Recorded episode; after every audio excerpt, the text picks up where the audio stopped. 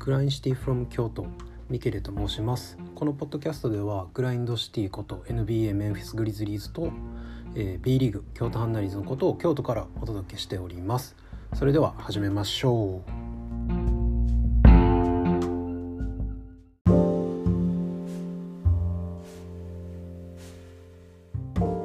ということでですね、えー、ちょっと最初のイントロの部分も変えてみましてですね、えー始めていこうかなと思うんですけれども、えー、まあねえっ、ー、と、まあ、無事というか、えー、代替試合のね琉球戦がこの土日に行われまして、えー、無事ねシーズンを、えー、終えることができました。えー、結果的に、えー、最終のホームの三河との試合が2戦とえー、アウェーでの広島の試合1試合がね、えー、消滅試合という形にはなってしまったものの、えーと、57試合ですね、えー、計60試合中57試合を、えー、無事、えー、行いえーとですねホームが、えー、2試合追加なんで、えー、30試合。でアウェーが、えー、30試合の予定がホーム28試合とアウェー29試合、えー、が終わりましたで結果的に言うとですね、えー、この土日も1勝1敗ということでですね、えー、全試合終了しまして21勝36敗、えー、西地区8位で、えー、終了という形になっております。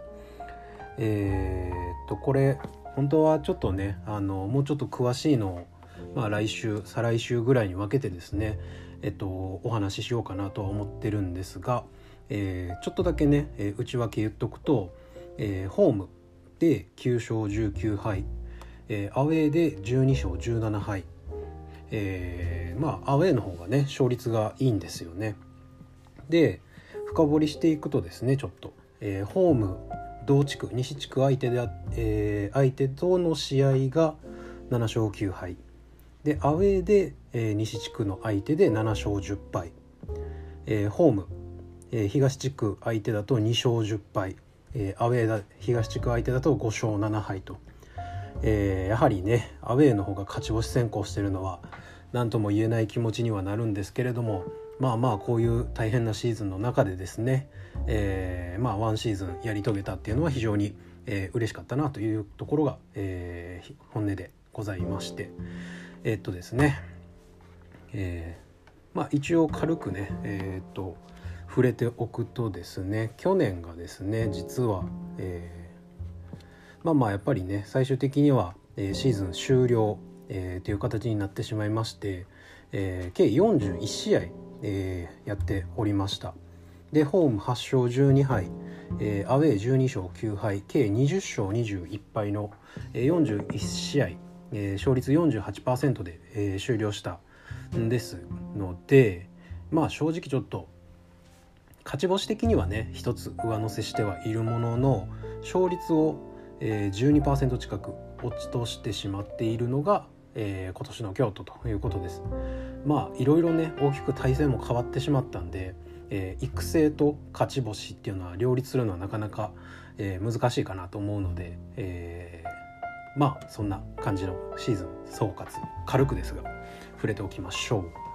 う。で、えー、昨日おとといのね琉球戦のお話をしようかなと思います。でまあこんなんね聞いてる方はハンナリーズブースターの方がほとんどというか100%かなと思うので、えー、あれなんですが、えー、残念なことにですね、えー、最後の沖縄戦ちょっとライス選手が体調不良コンディション不良ということで、えー、帯同もせずに、え、迎えることになりました。でまあねこうやって京都が今緊急事態宣言と言われてる中でですね今 B リーグの、えー、公式の、えー、ボックススコア見てるんですけれども沖縄アリーナ、えー、2戦合わせて7,000人オーバーお客さんが入ってるんですよね。もうすごいですよね。多分、えー、ガイドラインに沿ってっていうところだと思うので確か1万人収容アリーナが、えー、沖縄アリーナだったはずなんで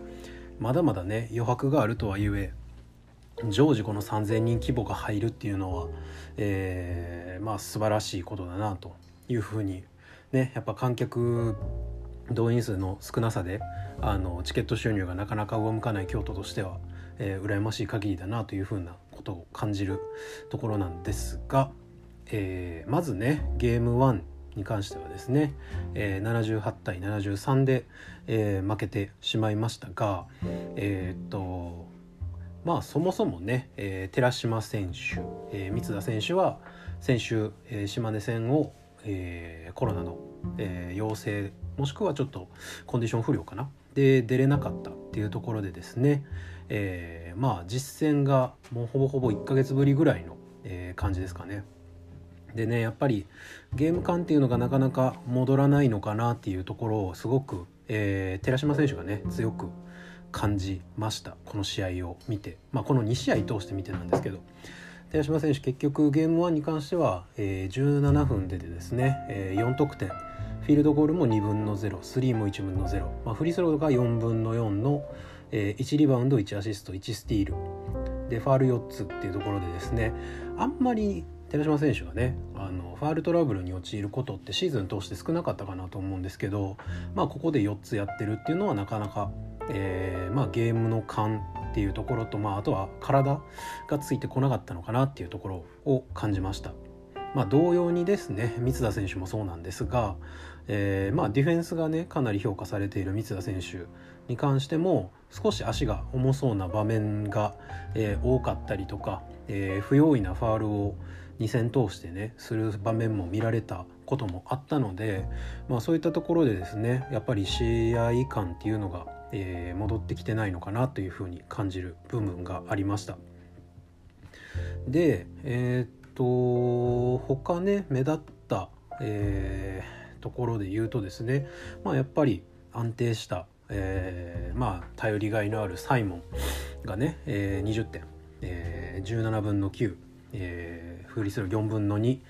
リバウンド3アシスト、えー、2スティール1ブロックかでこの日はねゲーム1は正直、えーと、クーリーのねあの勢いというか、えー、うまさにちょっとサイモンもやられた部分がありましたので、えー、サイモンもねファール4つっていうところで結構下がらないといけない時間が多かった印象があります。でねえーと、そうなると正直ちょっと、えー、まあ京都ではこのクーリーっていう存在をですねあの止めるのはなかなか難しいかなというところなんですけど、えーとまあ、全体的に見ても琉球自体の、えー、平均的なミニッツがえーと、ほぼ一緒かな。ちょっと少ないぐらいかなと思うんですけど昨日の、えー、ゲーム2の、えー、勝利インタビューのところでですね小川ヘッドコーチが、えー、琉球も琉球さんも、えー、チャンピオンシップがあるので、えー、プレイヤーのタイムマネジメントなんかもされながらっていう発言があったかなと思うんですけれどもそれにしてもですね割と,、えーと、外国籍に関してはしっかり、えー、使ってる印象ではあったのでそんなに気にすることではないのかなというふうに見て感じ取れました。クーリーもね25分出てて今見たらえー、シーズン当初も28分とかなんでそんなに下がってはないのかなっていう風な感じがするんですよね。でえー、っとまあライス選手がね、えー、下があと欠場というか出れないっていうところで、まあ、ツイッターの方にもちょろっと書いたんですけど、えー、っとまあ日本人の、えー、ウイングプレイヤーたちがどんだけね、えー、我が我がを出していけるかっていう風なえー、ところに非常に注目したいなと思いながら見てたんですけど、えー、確かね1本目のシュートがね、えー、三田選手だったんですよね。もうまさしくそういうのを見たかったという風な、えー、ゲームの入りをしてくれましたもちろんね、えー、一番最初京都基本的に、えーとサイモン選手のシュートからゲームを始めるようにプランは絶対立ててると思うんですけど、まあ、そこに対して、えー、まあ潰れてしまったら他の選手っていう風な選択肢の中でですね、えー、怪我、えー、怪我とか、えー、病欠明け、えー、かなりブランクのあった三田選手がファーストシュートを打っていった姿勢っていうのは非常に評価できるかなというふうに見てて思いました。でえ、ー、とこの日ね意外だったのがえ、ー、と内海選手はね、えー、ビッグマンの代わりというか4番ポジションのに、えー、使われることがありましてですね、えー、まあまあ空いた選手久保田選手を同時にガードとして併用、えー、ダブルポイントガードみたいな形でですね、え、使い、え、そこにですね、え、ウイングを1枚置いて、え、内海サイモンとか、え、ハーパーえー、内海であったりとかそんな感じで、えー、ローテーションを組んでいた場面が見られてですね非常に琉球としてもおっていうような感じで面食らった感じでですねなかなか、えー、うまく攻めれてない印象が、えー、ありました。えーと、この内海選手が出てきたのがですね、えーと、琉球でいう三原選手が、えー、出てきたタイミングでですね、えー、出てきて、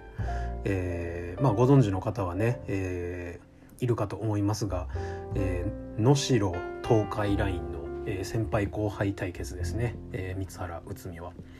かなり年は離れてるんであれなんですけれども。で、えー、っとやっぱりねベテランとして、えー、必要な役割っていうのを、えー、遂行できる内海選手の、えー、ロールプレイヤーとしての素質そしてベテラン経験を持った、えー、選手としての、えー、フロアバランスを取るためのフロアマネジメントをする、えー、姿っていうのは本当に、えー、京都にとって必要な、えー、存在だなというふうに、えー、思います。でまあ最後の最後ですね、えー、やっぱりちょっと力及ばず、えー、5点差で負けてしまったものの、えー、第3クォーター終了まではね終了時は2点リードで、えー、勝ってました。なので、まあ、今シーズンね琉球と、えー、もうすでにホームで1勝1敗という形でやってるんですけれどもそんなに大きく力の差がついた、えー、試合ではないのかあチームではないのかなというふうに、えー、特にこの1試合目見て思いました。万全の状態でないながらも、えー、5点差第3クォーターまではリードを保って、えー、戦えたっていうのは非常に大きかったんじゃないかなというふうに思います。はい、でえー、ゲーム2昨日ですね、えー、に移るとですね昨日は70対72で、えー、京都が無事勝利して今シーズンを終えることができました。えーと、先ほどですね、えー、触れて触れることを忘れていたんですけれども実は僕個人的にこのゲーム1の敗因のところは何かっていうところをいろいろこうスタッツを見て考えてみたんですが、えー、もうオフェンスリバウンドこれに尽きるかなというふうに見て思いました。えー、っとですね。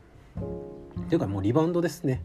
えー、琉球がですね、えー、オフェンスリバウンド15本ディフェンスリバウンド27本の計42本リバウンドを取ってます、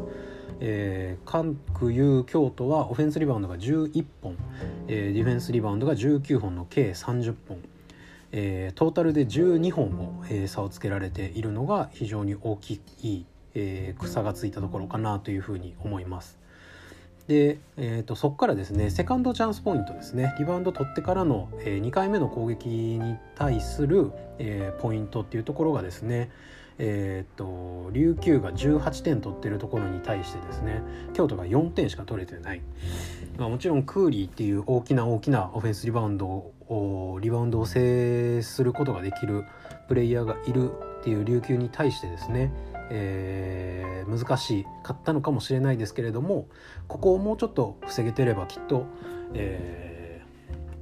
ー、もう少しね、えーと、近づくもしくはもう勝ちきってたのがゲーム1なのかなというふうに見て思いました。でそこからですねゲーム2、えー、すごく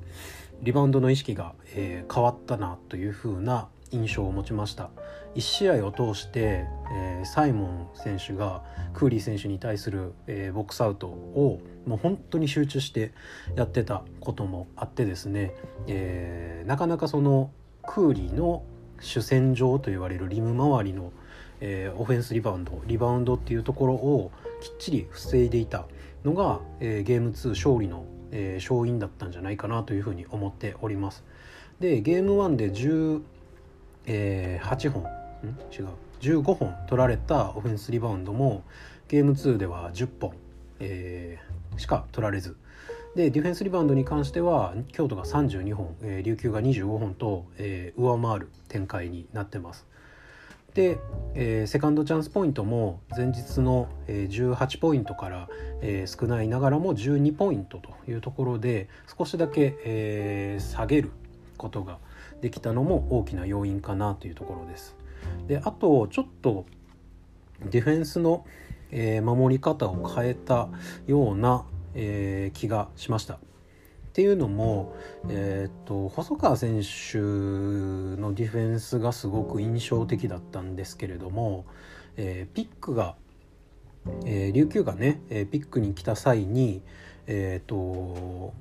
普通であれば、えスクリーンを下で抜けるアンダーっていうやり方か、え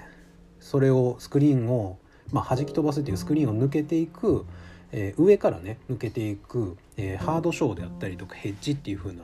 え、やり方があるかなと思うんですけれどもそれをですねすごくヘッジで上から、え、囲いに行ってで第三者のね、あの解説の与那嶺さんがおっしゃってたんですけれども、えっと、3人目の、ディフェンスがしっかりね、あのカバーの意識を持って少しだけ距離感を縮めることでえー、ボールハンドラーがちょっと迷いが生じて、えー、後ろからこう普通であれば背負いに行くディフェンダー、えー、ボールマンに対するディフェンダーが正面にしっかり回れる、えー、隙間を、えー、隙間というか時間をね作っていたのが非常に印象的でした。で正面に入ると、まあ、どうしても岸本選手であったりとか少しサイズの小さい選手に関しては、えー、ウイングのね京都でいう2番3番の、えー、選手の方が大きいので前に立たれるとなかなかシュートを打つのも難しいっていう風な形で、えーと、シュートチャンスっていうところをですね潰しにいってたのが非常に、えー、いいなと思って見ていました。で、えーと、ディフェンスがねそういったところで細川選手三田選手なんかが、えー、ヒットにねいつも通り頑張ってディフェンスして、えー、サイモンが決めるところは決めるというところで昨日も30得点、えちょっとねシーズン中フリースローが、えー、なかなか入らないっていう風な試合も見られた中で昨日はサイモン13分の11とね84.6%ライス級ですね。の、え、活躍が非常に、えー、大きかったかなというところですね。で昨日はね、えー、一応全員出場、えー、大場選手普段あんまり出てないね大場選手とか、えー、石谷選手、えー、内海選手なんかも出て、えーと全員出場での勝利というところでファンとえー、ブースターとしては非常に嬉しい、えー、勝利だったんじゃないかなというふうに思っております。で、えー、っと本当にね昨日のゲームは終始リードしてやっぱり最後ね、えー、琉球が粘ってきて、えー、っと追い上げられて最後の最後ギリギリで、えー、勝つっていう風な感じではあったんですけれども、え、途中交代で出てきた選手がね欲しいところでしっかり沈めてくれる、えとか、まあ、各々のね、えーと、働き役割っていうのを自覚して、えー、しっかりと遂行してくれたのが勝利の要因なんじゃないかなというふうに思っております。でまあ大きかったポイントで言えば、えー、サイモン選手がね、えー、ちょっと、えー、下腹部の、えーまあ、接触で一旦下がった時の、えー、その次のワンプレーでねコーナー待機してた長吉選手のスリーポイントが決まった、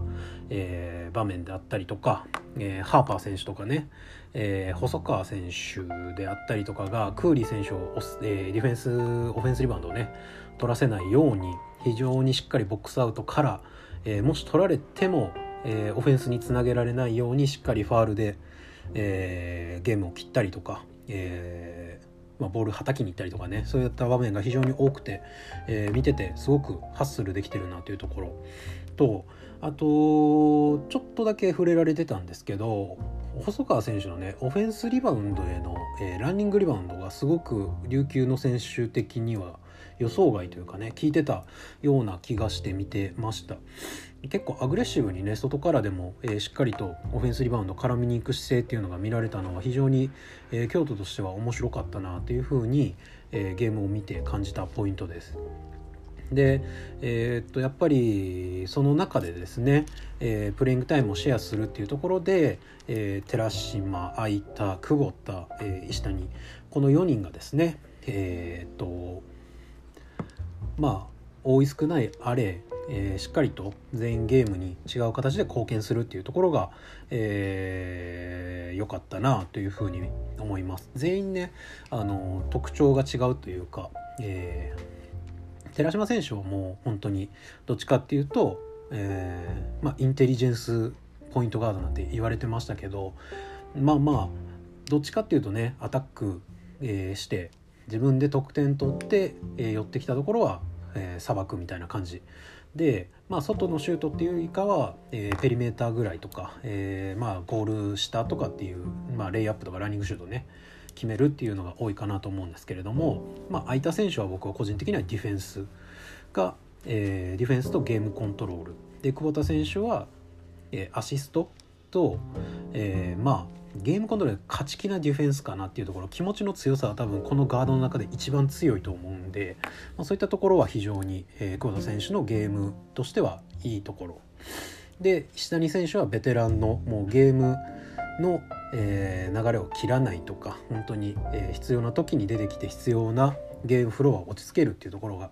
非常に、えー、いい働きなんだなというふうに見て思いました。はい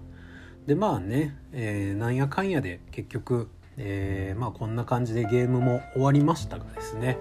えー、ゲームが終わった1週間以内にですね契約、えー、継続するのかどうかっていうのをえっ、ー、とまあリーグ側に通達しなければならないっていうところでですね、えー、まあ1週間以内には、えー、まあまああちこちで悲鳴が聞こえてくるような状況にもなってくるんじゃないかなっていうふうに感じております。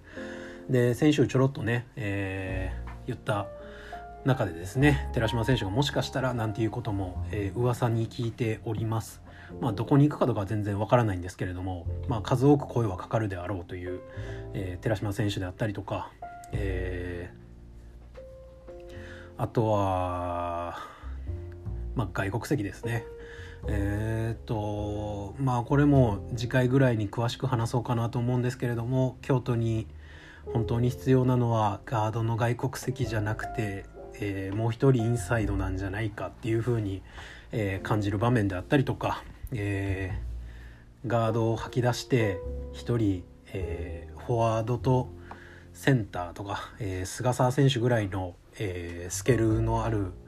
ね、ちょっとビッグマンでもある程度、えー、対峙できてガードの選手にもついていけるような選手っていうのも獲得するのも一つじゃないかななんていうふうに、えー、感じております。でも個人的にね、えーと、このメンバーで何、えー、て言うんですかねシーズン当初から小川ヘッドコーチが、えー、やっていきたいこのチームはこういう方向にしていきたいっていう風なえー、ゲームチームのゲームプランっていうのをですねこの最後の最後の琉球2連戦でですね、えー、見れた